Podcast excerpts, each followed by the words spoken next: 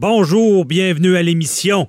Vous voulez en savoir plus sur l'actualité judiciaire, toutes les tournures?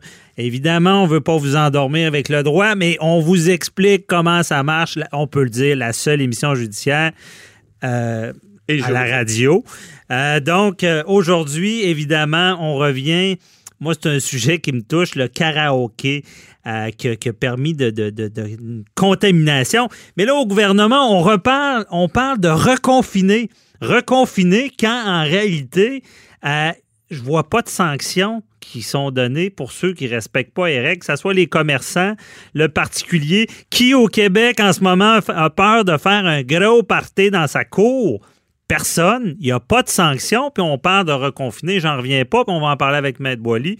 On va en parler avec un restaurateur qui nous dit qu'il n'y a pas gros, il y a pas grands inspecteurs sur le terrain.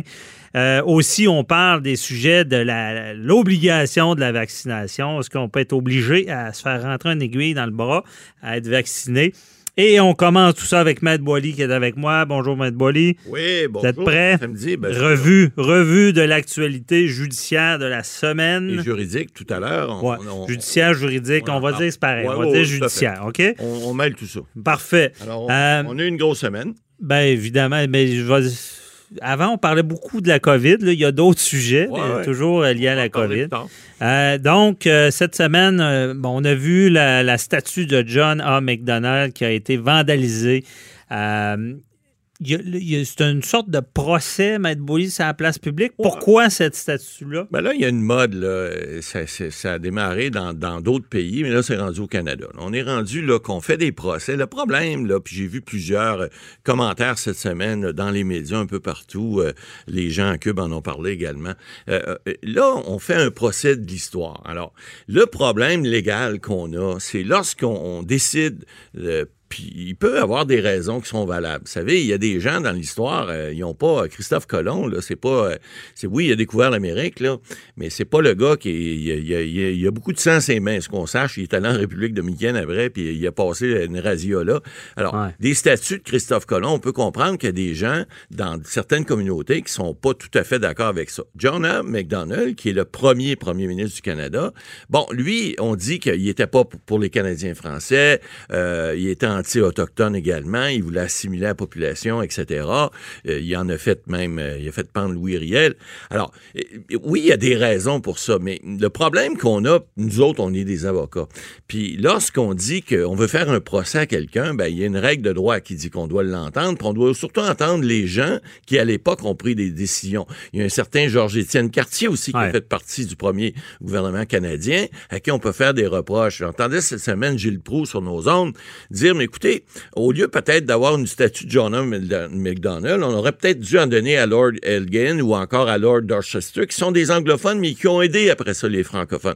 C'est une bonne idée, mais il faut pas oublier que l'histoire, on peut pas refaire l'histoire, on peut pas non plus. Vous savez, il y a des gens qui sont jugés suivant l'époque. Mario Dumont disait cette semaine, est-ce qu'on va tout euh, condamner les rois de France? Parce qu'à l'époque, bon, écoutez, marier petite fille à 14-15 ans, c'était pas intelligent, mais c'était l'époque, c'était comme ça. Mhm. Alors, oui, il y a des choses qu'on peut reprocher, mais faire un procès à quelqu'un et aller attaquer des statuts comme ça oh, sans qu'il y, ait de débat. Mais qu'est-ce qu'on y reproche? J'ai mal compris. Ah, ben écoutez, il y a les reproches que j'ai dit tout à l'heure. Il, il, était, il était contre les Canadiens français, première des choses. il était également contre les Autochtones. On se souvient de la pendaison de Louis Riel au Manitoba, ben c'est un peu ça. Donc, Mais pourquoi là? Pourquoi ils ont ben, vandalisé là? C'est ça, parce qu'il y, y, a comme une vague mondiale où on dit on dénonce les gens, puis c'est pas bête de dénoncer des gens aussi qui ont fait des choses pas correctes dans la vie. Mais le problème, c'est de faire des procès historiques alors qu'on n'est pas à l'époque. Et moi, le problème que je vois aussi, là, c'est qu'il n'y a pas d'arrestation. Ouais, ben, il y a Ils ont détruit le bien public comme si rien n'était. Il pourrait avoir des accusations de méfaits, on ne le sait pas, le SPVN mais là-dessus, mais ont dit c'est arrivé tellement vite, ça a pris, elle n'était pas boulonnée, ça a l'air le statut, elle n'a pas pris 20 secondes, ça a tombé, la tête a arraché. moi, moi, ça, alors, c'est, des choses ça me choque parce que, tu sais, les pays qui, qui qui sont qui n'ont pas d'état de droit, là, euh, on me semble c'est cette image-là qu'on voit tomber des statues. J'ai pas aimé ça. Ça fait un peu cabochon, mais c'est ça, ça qu'on a vécu cette semaine. Autre nouvelle en France, c'est le début du euh, procès des responsables de l'attentat Charlie Hebdo. Euh, donc, gros procès à Gros procès, on sait que ça fait cinq ans déjà que les attentats, euh, souvenez-vous, il y a plusieurs qui ont été, euh, il, y a, plusieurs personnes qui ont été, bon, ils sont mortes suite à cet attentat-là. Et là, évidemment, les, les principaux, les principales personnes qui, qui, qui, ont, qui ont commis ça, certains ont, ont, perdu la vie et d'autres se, sont enfuis. Alors là, ce sont surtout les gens qui ont aidé, qui auraient collaboré à ces gens-là, qui, qui auraient fait ces attentats-là, qui sont en procès. Alors évidemment, en France, puis partout à travers euh, l'Europe, puis même ici en Amérique, on suit ça. Parce que, évidemment, on parle de liberté de presse, on parle de liberté. Vous savez que cette semaine, Charlie Hebdo, pour marquer ça, ils ont repris euh, ce qui avait fomenté cet attentat-là. Alors, c'est les caricatures de Mahomet, le prophète. Ouais. Puis là, évidemment, les gens de cette religion-là sont pas contents. Mais c'est la question, c'est toute la question de la liberté de la presse. Et souvenez-vous qu'à l'époque, il y a cinq ans, il y a beaucoup de gens qui sont sortis dans la rue pour dire je suis Charlie, je suis Charlie. Qu'est-ce qui s'est fait depuis? Euh, Pas beaucoup. On entend beaucoup lorsque ça arrive. Il y a, il y a une tollée de protestataires qui disent ben là, la liberté c'est important, c'est important. Puis depuis, on n'entend plus parler. Alors, ce procès-là est important pour en reparler, pour la mémoire, pour pas oublier ce qui Ouais. s'est passé. Puis d'ailleurs, je crois que le Charlie Hebdo a republié les mêmes caricatures exactement les qui mêmes avaient provoqué l'attentat. Exactement. C'est ce qu'ils ont fait cette semaine. OK. On va suivre ça avec attention, évidemment.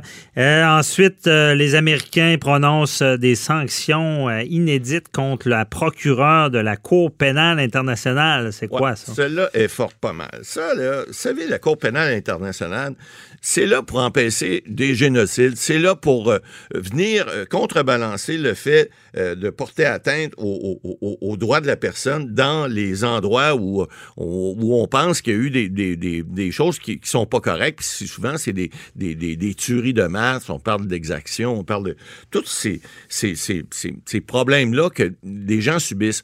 Or, les Américains, cette semaine, ça, c'est l'ami de Donald, votre ami le canard, euh, Donald Trump. Et c'est Mike Pompeo, qui est secrétaire d'État américain, qui a dit cette semaine, et, quand lorsque j'ai lu ça, puis j'ai- vu les nouvelles sur les réseaux américains, j'ai dit, mais voyons, c'est pas vrai, il a pas pu faire ça. Alors lui, il a mis sa liste noire, la procureure euh, générale du, euh, de la Cour pénale internationale, en disant, puis le directeur de division de, de cette même cour-là, en disant, vos avoirs aux États-Unis vont être gelés, puis vous avez plus accès au système financier américain si vous êtes barré ici. Pourquoi? Parce que ces gens-là ont osé dire que il y a peut-être eu des crimes de guerre en Afghanistan. Vous savez, les soldats américains ont été là. Moi, j'ai eu la chance d'aller euh, à, à Kaboul, passer une semaine là, euh, il y a plusieurs années, avec l'armée canadienne et voir ce qui s'était passé. Bon, il y a eu, des Américains ont été là, et c'est pas toujours, vous savez, des fois, les militaires, dans des zones de guerre, c'est pas toujours Jojo ce qui se passe là. Et là, il y en a qui, semble-t-il, auraient abusé de leur pouvoir, auraient fait ce qu'on appelle les crimes de guerre. Alors, la Cour pénale internationale, elle est là pour ça, justement, pour faire des enquêtes. Et s'il y a des gens qui ont fait des choses pas correctes, ben, qu'ils soient pénalisés. Ah, M. Trump a décidé, lui, moi, je suis un juge. Moi, je décide, Trump, c'est moi le président des États-Unis, mes soldats ont rien fait, puis vous, la Cour pénale internationale, vu que vous avez décidé d'enquêter là-dessus, ben vous êtes des personnages non grata chez nous. Mais ça, ça n'a aucun bon sens. C'est comme si un, un, un kidam, en quelque part, décidait c'est qui qui va être jugé, puis c'est qui va pas être jugé. Le président américain n'a pas d'affaires là-dedans. Puis là, non seulement il n'y a pas d'affaires, mais son secrétaire général décide de mettre des sanctions contre les gens qui s'occupent du, du tribunal international, alors que ces gens-là font juste leur job. C'est complètement ridicule. Ouais, mais on n'est pas surpris. Non, non, c'est Bon. Trump. Parce que dans- même Trump veut se retirer de l'OMC, de l'Organisation ouais, mondiale du commerce. C'est assez impressionnant. Je pense que c'est une stratégie qu'il y a d'envoyer promener l'international en disant qu'ils sont autosuffisants. On verra où ça mène. Euh, ensuite, euh, bon, on va parler les vaccins obligatoires pour des employés. Maître Boily, qu'est-ce que vous pensez de ça? On va en parler plus tard avec un Ouais. spécialiste, Maître. Euh, Bon, on- vous en avez parlé cette semaine à Martineau, là, euh, Richard. Donc, euh, oui, effectivement, il, il pourrait y avoir des demandes à cet effet-là. Rappelons-nous que la loi sur la santé publique permet, c'est l'article 123 là, qu'on sait qui, qui était, on, le- on le dit à, à nauseam à l'émission, là, qui permet toutes sortes de choses qui permettraient un vaccin obligatoire. Or, l'employeur pourrait exiger, en quelque part, puis vous en parlerez avec votre, votre interlocuteur plus tard, là, pourrait exiger ces choses-là. Donc, C'est Maître Ménard. ça- ça- oui, ça va venir, ça, euh, sur le sujet bientôt, puis on vous en avait parlé cette semaine, mais je sais que vous allez en reparler tout à l'heure. Ouais, ben qu'est-ce que vous en pensez? Ben ouais, écoutez, je peux pas être contre la vertu. C'est certain que si ça protège des employés et la population, je pense qu'il va falloir en quelque part. Et même si le gouvernement ne l'impose pas obligatoire, l'employeur pourrait. Ben, il pourrait l'exiger Ben, parce ça ben, ça, ça va être contesté. Excuse, mais- ça chambre les masques, Exact, imagine, ça va là, chialer. parce Ça va que clair. on Mais- est tous dans les droits et libertés, consentement et aux soins. C'est euh, illégal de demander à quelqu'un de protéger les gens qui travaillent autour et de se protéger lui-même? Réponse, je pense que non, mais vous en votre, euh, avec Ménard tout à. Parfait.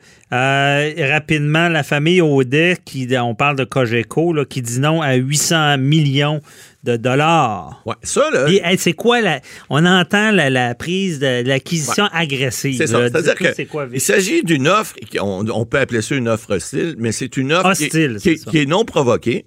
Alors donc, c'est une compagnie qui est Alcide qui décide, de- parce qu'eux autres, ils ont des, ils ont des, euh, ils ont des réseaux au niveau des États-Unis, c'est mondial, là, c'est un, Mhm. un- une personne, un Européen qui a ça, et un multimilliardaire. Alors lui a décidé qu'il voulait avoir, entre autres, euh, avec Rogers, le, bon, tout, le réseau de Cogeco qu'on connaît au Québec. Ici, évidemment, c'est la famille Odette qui est majoritaire là-dedans. Or, ce genre d'offres-là, parce que c'est une société qui est quand même cotée à la bourse, faut comprendre que ces gens-là, euh, ils ont, ils ont, ils ont, ils ont l'option de refuser, c'est ce qu'ils ont fait. Il peut y avoir une deuxième offre. Il y a des jeux de coulisses qui se font là-dedans. Ça ne veut pas dire que ça va hostile, c'est pas qu'ils peuvent l'acquérir même s'ils veulent pas. Ah, à cause qu'ils sont à la bourse. Non, mais ils peuvent pas l'acquérir parce que l'autre, ils doivent voter et sont majoritaires. Donc, la famille Odette, tant qu'ils disent non, ils pourront pas. Donc, c'est pas une offre hostile. C'est quoi- ça une offre non sollicitée, mais elle n'est pas hostile parce que elle n'est pas, elle est faite aux actionnaires, mais les actionnaires vont voter. Odette sont majoritaires, ils vont dire non. Mais ils peuvent avoir une deuxième euh, offre, par exemple, à un milliard ou plus. Et là, vous savez, il y a un vieux proverbe qui dit chaque personne a son prix. Ça pourrait arriver dans Et ce si je comprends bien, ils peuvent pas être forcés de vendre. Non, pas à ce moment-ci. Pas là. OK. Parfait. Merci, M. Beaulieu. On se reparle plus tard. Bye.